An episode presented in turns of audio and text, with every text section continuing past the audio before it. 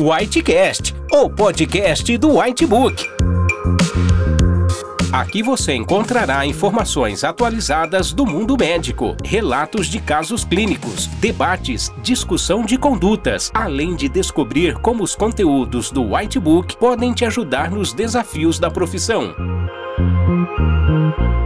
E não se esqueça de assinar o canal do Whitebook em seu agregador favorito. Olá, seja bem-vindo ao Whitecast, o podcast do Whitebook. Hoje vamos conversar um pouco mais sobre o manejo dos traumas de orelha.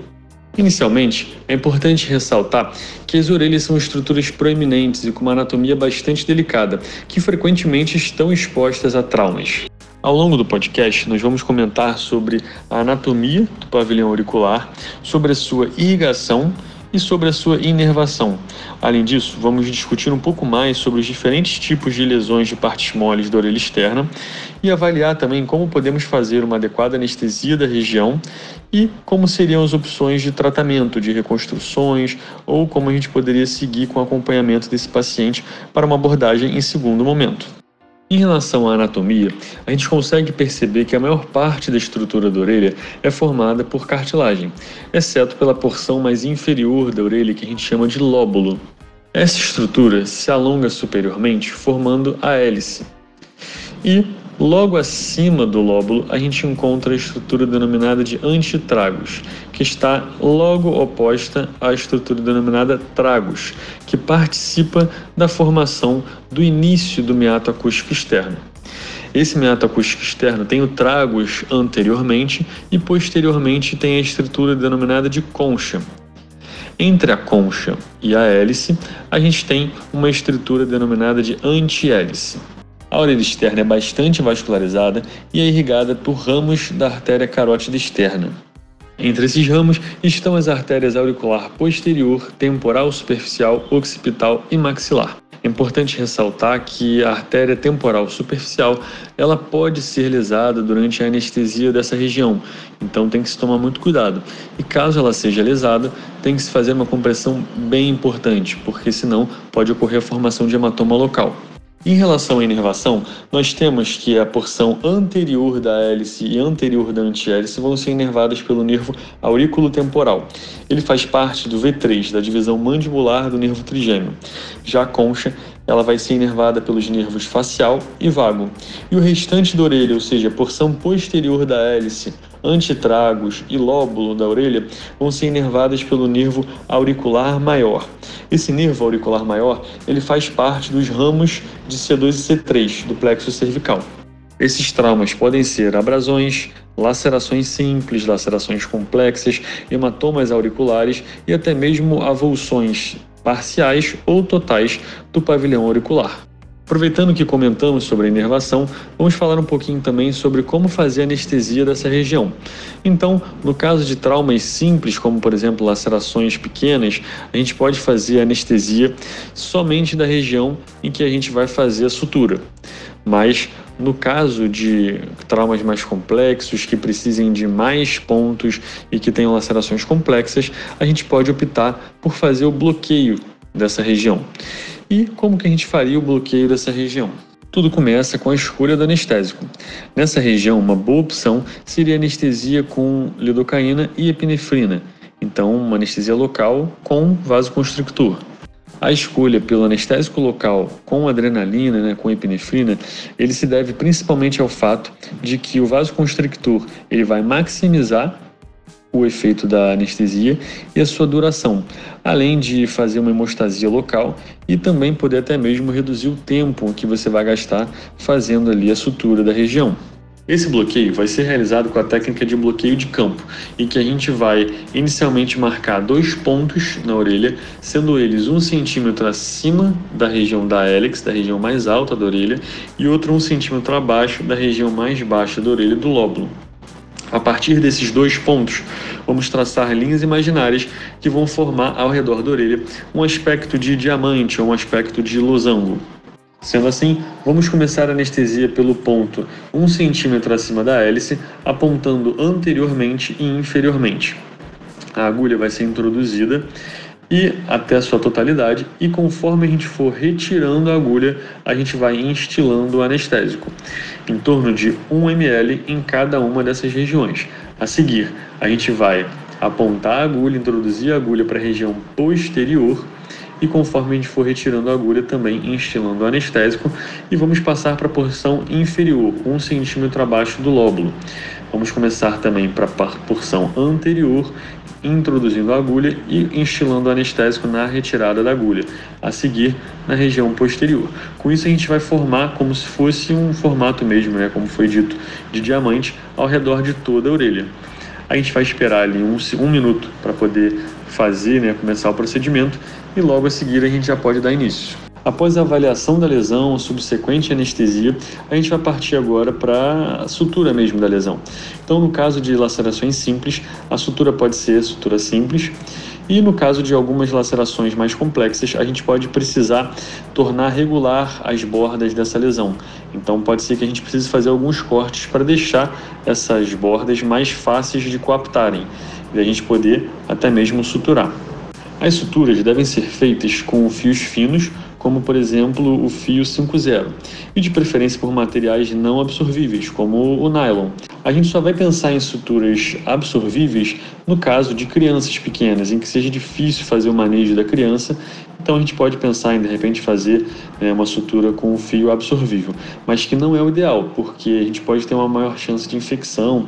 Então, podendo utilizar o fio nylon, né, um fio não absorvível fino, seria o mais recomendado. No caso de lacerações complexas, pode ocorrer a exposição de cartilagem. Então, nesses casos, quando a gente for fazer a sutura, tem que se tomar cuidado para não deixar nenhuma cartilagem exposta e sempre cobrir essas cartilagens expostas com a pele. No caso de traumas complexos que pegam a região de concha, região de tragos, talvez seja necessário que a gente coloque dentro do meato acústico externo um tampão para evitar a estenose dessa região. Esse tampão poderia ser feito com algodão, com algodão com pomada, né, gase com pomada, como por exemplo a colagenase, é, ou até mesmo alguns tipos de polímero específicos para colocar ali dentro do, do condutor auditivo externo e impedir esse fechamento, essa estenose. A gente comentou então sobre as lacerações de orelha externa e agora a gente vai comentar sobre outro tipo de trauma muito comum, que são as abrasões de pavilhão auricular com consequente formação de hematomas auriculares. É, então a gente vai discutir agora como que a gente faz para conduzir esses casos de hematoma de pavilhão auricular. Esse tipo de lesão é formada principalmente nos pacientes que fazem algum tipo de luta, como por exemplo lutas de contato, né, jiu-jitsu, judô. E o não tratamento, né, a persistência desse hematoma sem drenagem pode levar à formação da orelha em couve-flor. Né? O que acontece são regiões que a cartilagem acaba perdendo ali a sua composição habitual por vezes faz condrólise, por outras vezes faz um crescimento assimétrico e acaba formando essa orelha aí que é denominada de orelha em couve-flor, muito comum do, dos lutadores. A drenagem do hematoma deve ser feita nas primeiras 6 horas do trauma e de preferência com uma agulha 18, né, que seria a agulha verde.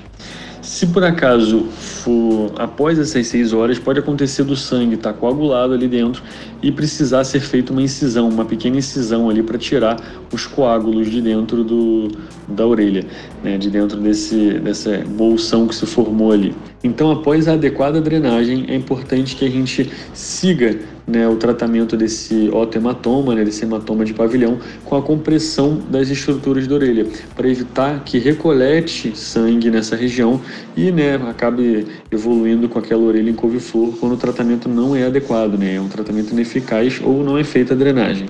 Essa compressão pode ser feita com curativo, compressivo, ou pode ser feita com um tipo de ponto, que a gente denomina de ponto captonado, que a gente utiliza é, algodão para poder cobrir as regiões onde foi formado o hematoma, onde foi drenado esse sangue, e a gente coloca ali o algodão tanto na região mais interna quanto na região externa da orelha, comprimindo ali a pele sobre a cartilagem. Por fim, vamos comentar sobre as avulsões, que podem ser parciais ou podem ser avulsões totais da orelha externa. Por mais que inicialmente né, reconectar esse tecido que sofreu avulsão pareça uma boa ideia, é, a curto e médio prazo, infelizmente, boa parte desse, desses tecidos acaba necrosando, acaba perdendo aí a, a sua viabilidade.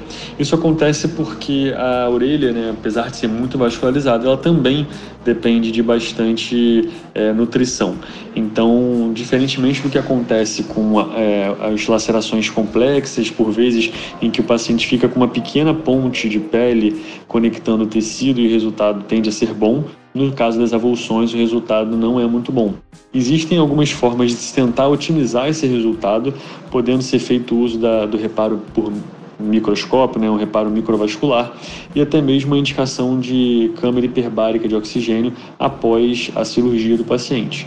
Após o adequado tratamento, seja da laceração simples ou complexa, ou até mesmo do otohematoma ali com a colocação do curativo compressivo, ou até mesmo das avulsões parciais, totais, vale a pena a gente fazer por pelo menos uma semana um tratamento com antibiótico terapia, a fim de evitar que aquela região ali que foi é, tratada evolua com infecção. Nos casos de pacientes adultos, a gente vai optar por o tratamento com ciprofloxacino, que teria uma boa cobertura para a pseudomonas aeruginosa. E no caso de crianças, a gente poderia utilizar a amoxicilina como clavulanato. Além, é claro, do que já foi falado previamente sobre a colocação de uma pomada com antibiótico, como por exemplo a bacitracina, recobrindo ali a região que foi suturada. Por fim, alguns pacientes com lesões complexas podem precisar passar por uma abordagem mais para frente, uma abordagem secundária de reconstrução. E outros pacientes que tiveram avulsões de grande parte da orelha ou totais podem até mesmo precisar de próteses de orelha implantadas no osso temporal, que seriam próteses para tentar manter né, a aparência, tentar manter a parte estética é, dessa região. Sendo assim, chegamos ao fim aqui dessa discussão sobre os traumas de orelha externa. Espero que tenham gostado. Até a próxima! Para mais conteúdos atualizados, não deixe de assinar nosso canal do Whitebook e acesse nossos podcasts no portal PebMed em pebmed.com.br.